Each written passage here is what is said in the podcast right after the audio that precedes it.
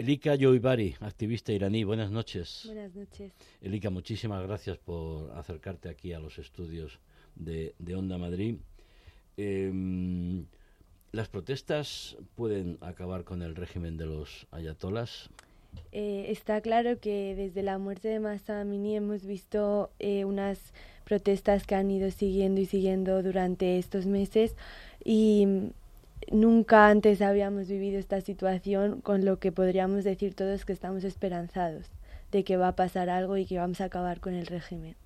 Elika, cuéntanos tu historia. ¿Son tus padres los que tienen que emigrar, salir de, de Irán?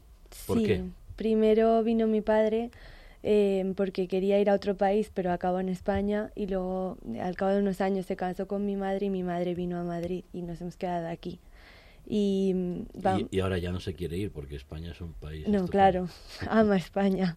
Entonces, eh, nosotros vamos cada año en los veranos a Irán para ver a nuestra familia porque todos están ahí. Pero claro, ahora, desde que empezaron estas protestas y yo empecé a hacer entrevistas con diferentes medios, pues ya lógicamente no voy a poder volver.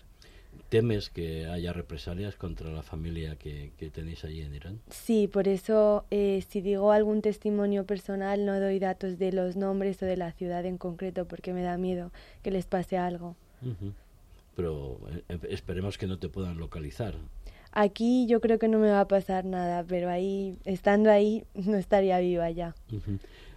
eh, ¿Tu padre ¿Por qué se fue de, de Irán? ¿Tenía a, algún tipo de problema? Eh, ¿No estaba de acuerdo con, con, el régimen? Sí, como todo iraní. ¿Qué le impulsó para salir? Claro, como todo iraní que emigra, pues no está de acuerdo con las condiciones políticas de su país, porque socialmente los ciudadanos que viven ahí, eh, entre ellos son muy felices pero lo único que les destroza la vida y el, la vida cotidiana, digamos, pues les hace que quieran huir de ahí y por eso buscan una vida mejor fuera. Eh, eh, ¿Creéis que a pesar de que el régimen controla todos los resortes del poder, eh, va, las protestas pueden acabar? Vuelvo a la primera pregunta.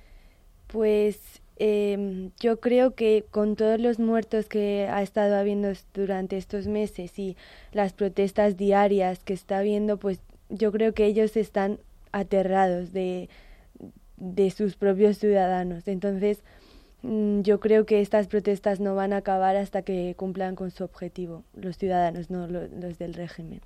Pero realmente eh, los ciudadanos tienen poder, capacidad o, o creéis que dentro del propio poder, no sé si el ejército, no sé si alguno de los poderes puede cambiar y puede decir hasta aquí hemos llegado, hay que cambiar esto. Eh, yo quiero pensar que no. Y una de las razones que no han traído al ejército todavía en las protestas es porque tienen miedo de que el ejército esté a favor de los protestantes. Entonces ellos se retienen y contratan a gente de otros países para que maten a la gente en las protestas.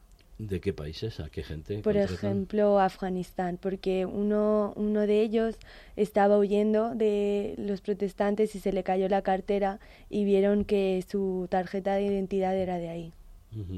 ¿Qué te cuentan eh, las personas que están en, en Irán? Eh, han, han, superado el miedo, el terror? Por ejemplo, los últimos asesinatos eh, en el metro, ¿crees que pueden ser un escarmiento?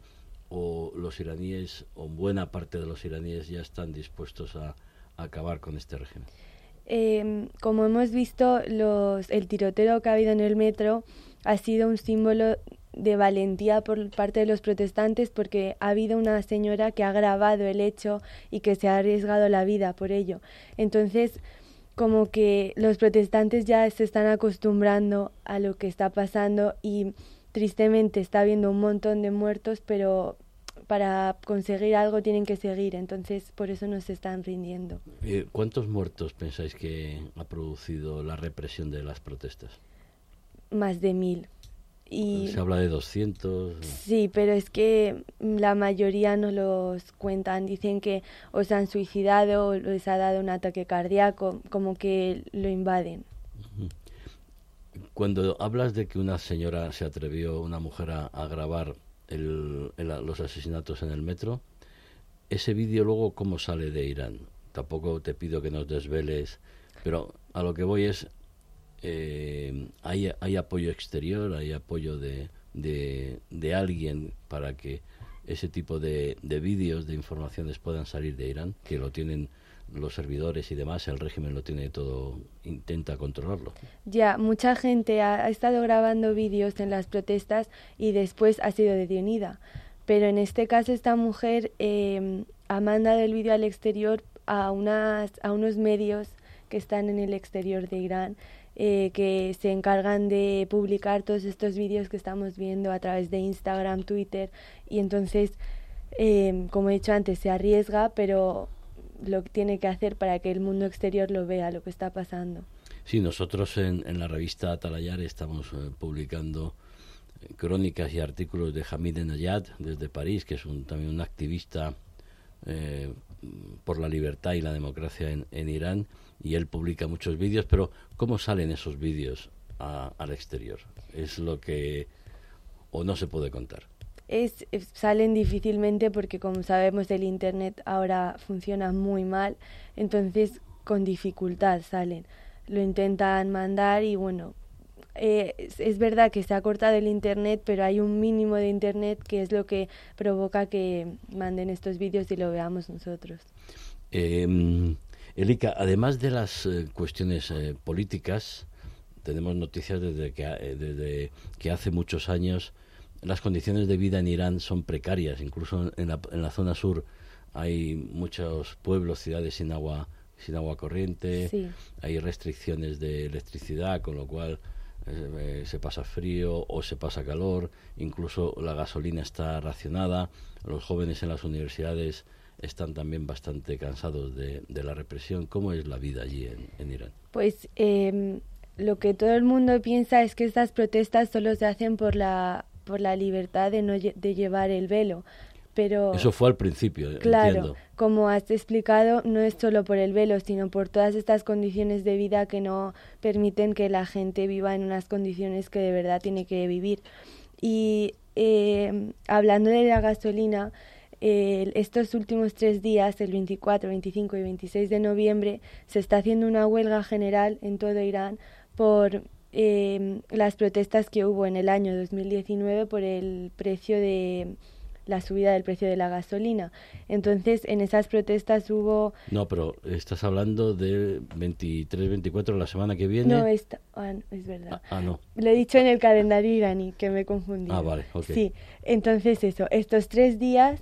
Que, en esta semana. Sí, en esta semana. Está, ha estado habiendo una huelga general en todo Irán y mm, como que se quiere hacer un, un recordatorio de los 1.500 muertos que hubo en estos tres días de protestas. Los partidos, bueno, la oposición política o incluso, ¿tiene algún tipo de, de oportunidad? ¿Piensas que, que bueno, eh, algunos eh, dicen, bueno, cae el régimen de los ayatolas y después qué? Mm, es lo que todo el mundo se pregunta. No se sabe qué va a pasar pero ahí habría que prever o alguien que pueda que no haya un vacío de poder que pueda ser utilizado por bandas criminales o, ese tipo de circunstancias que pueden sumir en el caos. Estoy pensando, por ejemplo, en Libia, ¿no? Sí.